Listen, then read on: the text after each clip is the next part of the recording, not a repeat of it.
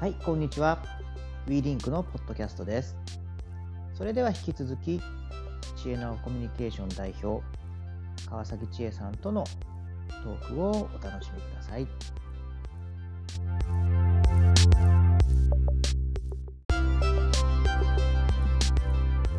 でそうあのまあそういうこともね、まあ、この状況になる前から、うん。その例えば物が、えー売れないとかいう話の中から、じゃあ、うんと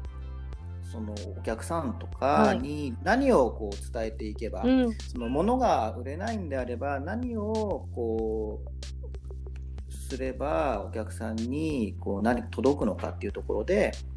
あの例えばその意味とかはい。価値とか、そういうことを大事にして、えーやっていった方がいいんじゃないかっていう話があって。うんうんうん。まああのー川崎さんと私と、あのー共通で、あのえーよく話題に出るのが山崎あ山山口周さんっうんうん。ていう方の、はい。えーまあえー本の中の話があって、でまあ、そこでまあ簡単に言うと役に立つっていうことじゃなくて機能とかデザインとかその役に立つっていう機能面とかじゃなくてその意味があるっていうところに、えーそこに行かないといけないんじゃないかっていう話があって、うん。まあそういうことをよくね、はい。あの 木さんとお話してるとね。うん。熱くなりますよね、ついつい。ね、そうそう。で、まあそう、そういうところで、えっ、と、まあこれからどんどんそういうところが、あー多分クローズアップされてくると思うんですけど、うんうんで、その、まあ、うん山口さんも言ってる中で、例えばその、まあ美意識とか、アートとかっていうところが、もっともっと重要になってくるよと。うんまあ、あのビジネスの世界では割と、まあ、あのアートみたいなことがね、結構、えっと言われて、えーいたりもするんですけれども、はい、大事ですよね、今は。ね、そうなんですよね。で、そのそこでちょっとこう考えたときに、あのまあ、あの川崎さんのお仕事はい、である、えっとコンサルタントええ、っていうお仕事はい。をやられてると思うんですけど、うん。そこもね、あのーまあ、ある意味そのアートに近い部分があるのかなと思っていて。うん。そうでそのな、まあ、なんでかっていうと、そのまあこの WeLink のコンセプトにもまあちょっと載せてはいるんですけれども、あの要は自分とは違うものの見方に気づくおっていうことが、えーとまあ、アート、まあ、いろんなそのうん重要な要素はあるんですけど、アートの重要な要素の中での一つの要素にはなってるのかなと思っていて。はい、で、えー、と川崎さんのそのコンサルタントっていうお仕事うんうん。も、要はあれですよね経営者の方とか、販売スタッフの方とかに、うんうん。まああの今までの考え方とかやり方とかそういうことでは見えなかった違うものの見方を、まあ、要はあのやか、えー、と川崎さんのものの見方を伝えるっていう、うんまあ、そういう意味で多分共通はしているのかななるほどね、そんなこと言われたこと初めてです。めちゃくちゃ嬉しい。めちゃくちゃ嬉しいな。なんか、そうですね、言っていただいてすごい気づいたんですけど、そのものの見方って、実はこう、私たちってこう、生まれてからこう育ってきた家庭か、まあ、それこそ家庭環境とか、その仕事の特性みたいなもので、考え方って意外と偏偏ってたりとか、そういうところってあると思うんですけども、ん、結構それこそ研修店長研修しかりマネージャー研修しかりで、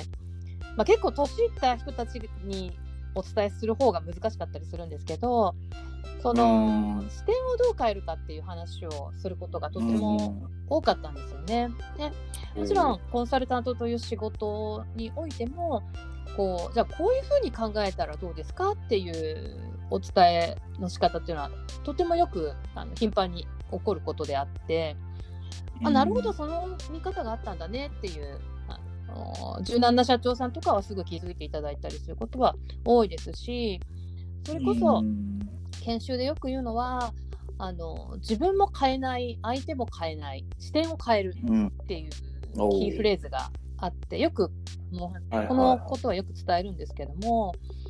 まあ、よくこう自分さえ変えればこの状況はなんか片付くんだ解決するんだとかなんかそれも違うな、うん、自分だけ変えればいいわけではない。もちろん変わろうとそれ努力は大事だけど自分さえ変えれば変わればいいんでしょっていうことも違うし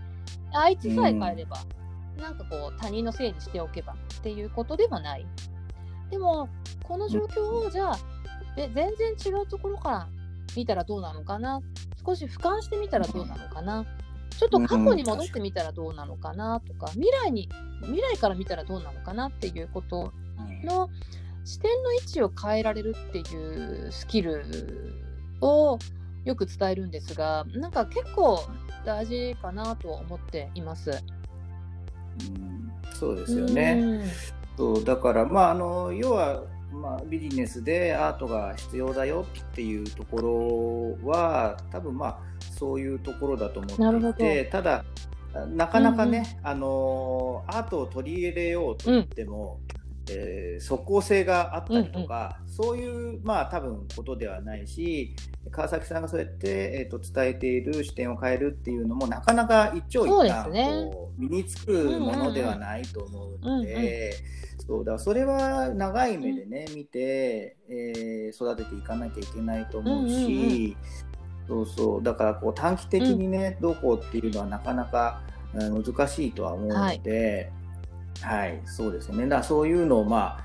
伝えていってまあ、あとはつながっていってっていうことが、まあ、やっぱり大事ですよね。うんうん。うん、本当ですね、うん、自分の中でね、なんか、なんていうのかな、こう、視点を変える、まあ、きっかけだったりとか、こう、全然、うん、あのー、普段自分とはこう違う意見を大事にするだったりとか違う違う意見ってこう突っぱねってしまいがちだったりとか余裕がないと受け入れられないんですけれどもあらこういう考え方があるんだっていうようなあの発見を発見ができるような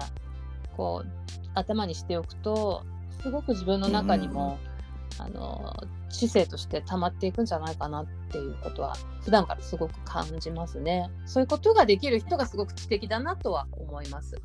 うんうん、そうですよね。まあそうやってねちょっとこういろんな受け入れて余裕をね持てるような、うそういう、うん、考え方とかって大事ですよね。ただ、まあ、あれですよね、まあ、そういう考え方大事なんですけど、あとはそういうまあリアルで、そういうことをまあ伝えたりっていうこともできるし、はいうん、今までの、ね、伝え方とか、つながり方がやっぱり変わっていくと思うんですけど、どういうこうあれですかね変化っていうか、うん、これからどういうつながり方になっていくのかなとそうですね。なんかこういう状況になるとこの大きな組織体みたいなものがな,、ん、なんかこう頼れなくなっているので逆にこう、うん、本当に友達仲間とこうたわいもない話ができる。そしてこうやってあの増田さんからお声をかけていただけるなんて本当にありがたい機会をいただいたりとか、やっぱりこうどうやってこの一人一人がこの濃密につながっていける。それこそそれこそ、ね、濃厚接触ができない今オンラインでこう濃密につながっていくかっていうことを、うん、やっぱりいつも以上に考える機会が増えましたね。うん、ねそうですよね。もうねやっぱりそう僕の周りでもまあオンラインでね、うん、結構つながってリアルの時よりもいろんな人とつながれたりとか、そういうこともあるんで。そのまあね、さっきの川崎さんのお話じゃないですけど、こう意見をこう突っぱねるとか、うんね、やっぱりそういうことではなくて、うんまあ、ちょっと例えばこう、まあ、オンラインやってみようとか。うん、なんかそういうことが今、まあ、できるしね、まあ、あの家に在宅でいるっていうのもそうなんですけど、はい、そうそう。まあこれをねきっかけでそういうふうにつながる、うん、違う、まあ、つながり方ですけど、うん、違う新しいつながりを作るっていうところで、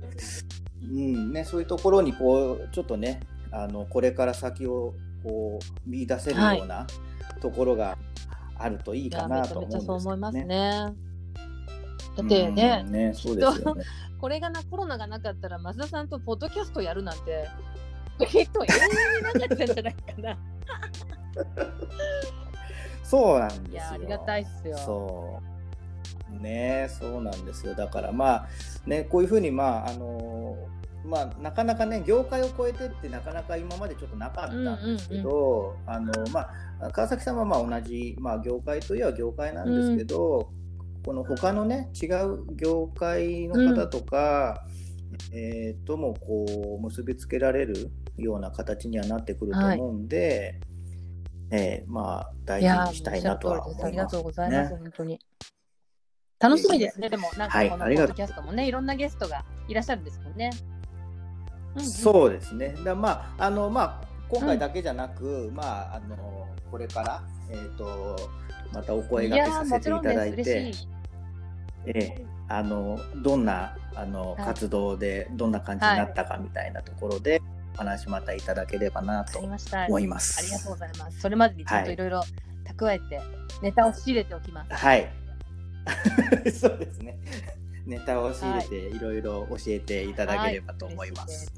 はい、すみません。ありがとうございます。でえー、今日は、えー、服飾学科の専門の経営コンサルタントで、ウェブメディアの編集長でもある、えー、知能はコミュニケーションの代表、川崎千恵さんでした。ありがとうございました。